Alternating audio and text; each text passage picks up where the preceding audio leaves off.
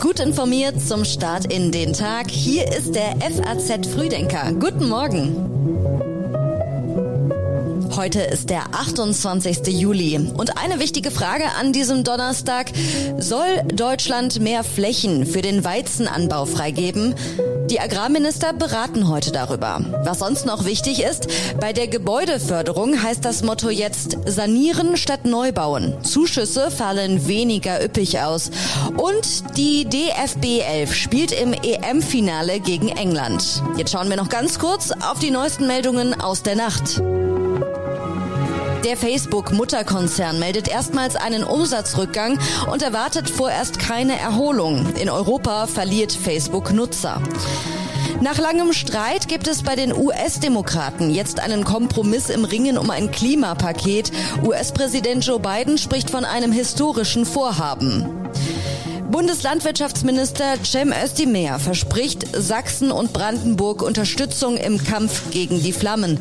Langfristig muss sich der Umgang mit den deutschen Wäldern aus seiner Sicht grundsätzlich ändern.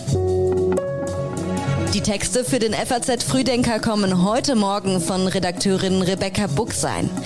Ich bin Theresa Salentin. Schön, dass Sie heute mit uns in den Tag starten. Die deutschen Landwirte wollen von der Politik wissen, ob sie im kommenden Jahr mehr Flächen bewirtschaften dürfen. Wird es weniger Naturschutz für mehr Weizen? Die Agrarminister beraten heute darüber, wie Ausnahmeregeln aus Brüssel hierzulande umgesetzt werden könnten. Die Bauern wollen vor allem eine zügige Klärung, welche Regeln in Deutschland für die kommende Ernte gelten werden. Zum anderen fordern viele Verbände, mehr Flächen bewirtschaften zu dürfen. Niedersachsens Landwirtschaftsministerin Barbara Otte-Kienast sagte der neuen Osnabrücker Zeitung, die aktuelle Ernte ist gerade gelaufen. Die Landwirte müssen jetzt wissen, was sie für das kommende Jahr aussäen können.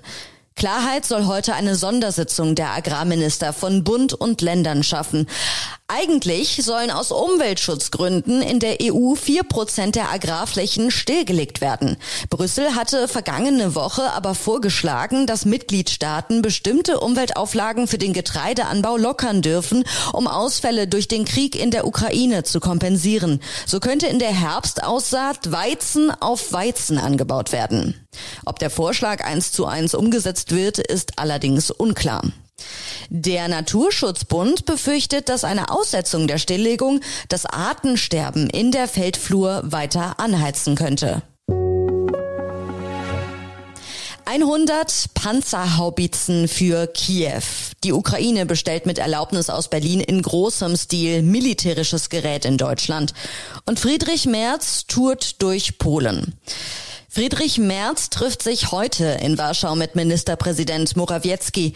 Auch ein Gespräch mit dem früheren Regierungschef und jetzigen Oppositionspolitiker Donald Tusk steht auf der Agenda des CDU-Chefs. In Warschau ist man verstimmt, weil der Panzer-Ringtausch mit Deutschland bisher nicht geklappt hat. Auch deswegen sucht Merz Kontakt zur polnischen Politik. Gestern hatte er die Bundesregierung bereits aufgerufen, wie versprochen, Panzer an Polen weiterzugeben. Das Bundeswirtschaftsministerium genehmigte die Produktion von 100 weiteren Panzerhaubitzen 2000 für Kiew. Das Auftragsvolumen beträgt 1,7 Milliarden Euro. Die Ukraine verfügt schon über insgesamt 18 Haubitzen dieses Typs aus den Beständen der Bundeswehr und der niederländischen Armee. Sanieren statt Neubauen. Das Wirtschaftsministerium ändert kurzfristig die Bedingungen und das Konzept für die Gebäudeförderung. Für viele Eigentümer fällt die Förderung jetzt kleiner aus. Wer eine Wärmepumpe einbaut oder ein Fenster austauscht, bekommt weniger Geld vom Staat. Bei Komplettsanierungen gibt es gar keine direkten Zuschüsse mehr.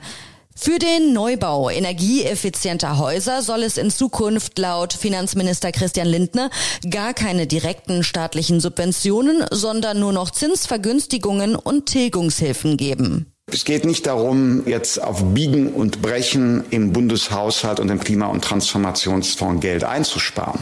Aber ich als Finanzminister sehe es als meine Aufgabe an, mit jedem eingesetzten Euro öffentlichen Geldes eine bessere CO2-Bilanz zu erreichen und Mitnahmeeffekte deshalb zu reduzieren. Und äh, deshalb Veränderung bei den energieeffizienten Gebäuden. Denn Sanierung bestehender Gebäude hat eine bessere energetische Bilanz als der Neubau, weil die neu erstellten Gebäude in der Regel ja schon eine bessere Energiebilanz haben als der Altbestand. Die Hoffnung ist also, dass sich durch Sanierungen schnell mehr Energie sparen lässt als durch Neubauten. Umwelt- und Verbraucherverbände kritisieren die Neuregelung. Der Eigentümerverband Haus und Grund befürchtet, dass jetzt weniger saniert wird. Die Handwerker und die Materialkosten stiegen schließlich. Schauen wir noch kurz auf das Beispiel Wärmepumpe. Beim Einbau gibt es in Zukunft statt 50 Prozent der Kosten nur noch bis zu 40 Prozent vom Staat. Früher bekam man bis zu 30.000 Euro, jetzt bis zu 24.000 Euro. Das Konsumklima ist auf ein Rekordtief gefallen. Sorgen bereitet vor allem die hohe Inflation. Im Juni war sie leicht gesunken, aber wann ist der Höhepunkt erreicht? Das Statistische Bundesamt gibt heute die Schätzung für Juli bekannt. Im Juni hatte die Preisentwicklung unter der des Vormonats gelegen. Waren und Dienstleistungen kosteten im Juni durchschnittlich 7,6 Prozent mehr als ein Jahr zuvor. Im Mai 2022 hatte die Inflationsrate bei 7,9 Prozent gelegen. Ob der Höhepunkt der Inflation damit erreicht ist, darüber streiten Ökonomen. Fakt ist aber, im Juni haben sich einige Sondereffekte bemerkbar gemacht. Benzinpreise sanken, unter anderem durch den Tankrabatt. Entlastend wirkte auch das 9-Euro-Ticket. Beides gilt noch bis einschließlich August. Die Menschheit lebt über ihre Verhältnisse. 1,75 Erden wären nötig, um den Ressourcenverbrauch aller Menschen in diesem Jahr zu stillen. So schnell wie die Menschheit Rohstoffe verbraucht und in Müll verwandelt, wachsen sie nicht nach. Heute hat die Weltbevölkerung für dieses Jahr alle Ressourcen aufgebraucht, die die Erde erneuern kann. Der vom Global Footprint Networks errechnete Erdüberlastungstag liegt damit früher als noch im vergangenen Jahr. Da war es der 30. Juli. Würden alle Menschen so leben wie hierzulande, wären statt 1,75 sogar drei Erden nötig. Deutschland hatte seinen Erdüberlastungstag schon am 4. Mai. Und mal kurz im internationalen Vergleich. Chinas Lebensstil braucht 2,4 Erden, der der USA 5,1. Stefan Küper von der Umweltorganisation German Watch sagt, wenn wir es nicht schaffen, die Überlastung der Erde erstmal äh, zu stoppen, dass nicht immer mehr wird jedes Jahr, im Moment wird es ja immer mehr, dann werden natürlich äh, vor allem zum Beispiel die Folgen der Klimakrise immer stärker werden. Das äh, betrifft Extremwetter, das betrifft auf längere Sicht dann sicherlich auch steigende Meeresspiegel. Da gibt es ja verschiedene ähm, Prognosen der Forscher, die sehr, sehr klar sind, dass ab einer bestimmten Erderhitzung ähm, tatsächlich auch ein Leben, wie wir es heute kennen, auf dem Planeten nicht mehr möglich sein wird. Um den Erdüberlastungstag zu berechnen, werden zwei Größen gegenübergestellt. Die Kapazität der Erde zur Erneuerung von Ressourcen und der Bedarf an Wäldern, Fläche, Wasser, den die Menschen verbrauchen. Übrigens, seit 1970 ist eine Welt nicht mehr genug. Die DFB 11 steht im EM-Finale. Nach dem 2 zu 1 Sieg gegen Frankreich geht es für die deutschen Fußballfrauen nach Wembley. Sie spielen gegen Gastgeber England um den Titel. Die deutschen Fußballerinnen haben am Abend den Einzug ins Endspiel der Europameisterschaft in England geschafft. Das Team von Bundestrainerin Martina Voss-Tecklenburg setzte sich im Halbfinale in Milton Keynes mit 2 zu 1 gegen Frankreich durch. Die Frau des Abends hieß Alexander Sandra Popp. Die Kapitänin erzielte vor mehr als 27.000 Zuschauern beide Treffer für den Rekord-Europameister.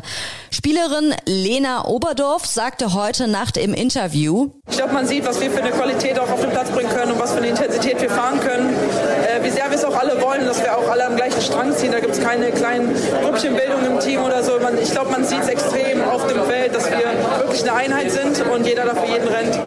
Und jetzt heißt es Kräfte sammeln. Die DFB 11 trifft am Sonntagabend um 18 Uhr im ausverkauften Wembley Stadion auf Gastgeber England. Wir halten Sie dann im FAZ Live-Ticker zur Fußball-EM auf dem Laufenden. Und wie immer gibt es zum Schluss für Sie noch einige Online-Tipps aus unserer Redaktion. Alle online zu finden auf faz.net. In Politik lesen Sie, welche Panzer die Ukraine braucht und welche nicht. In Wissen geht es um Ziele für die Raumfahrt und die Flucht ins All. Und die Kollegen im FAZ-Podcast für Deutschland sprechen über das Comeback des Bausparvertrags. Eine neue Folge von uns gibt es dann morgen früh wieder. Der FAZ Frühdenker ist dann wieder ab 6 Uhr online. Und ich wünsche Ihnen jetzt noch einen schönen Start in den Donnerstag.